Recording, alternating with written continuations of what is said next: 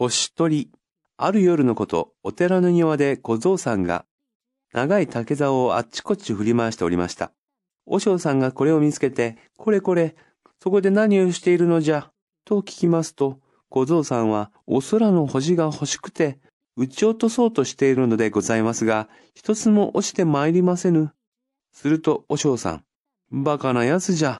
考えてみればわかることではないか。そこからでは星に届くわけがない。屋根に上がるのじゃ。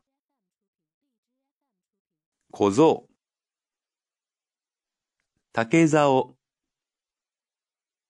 おしょう。屋根。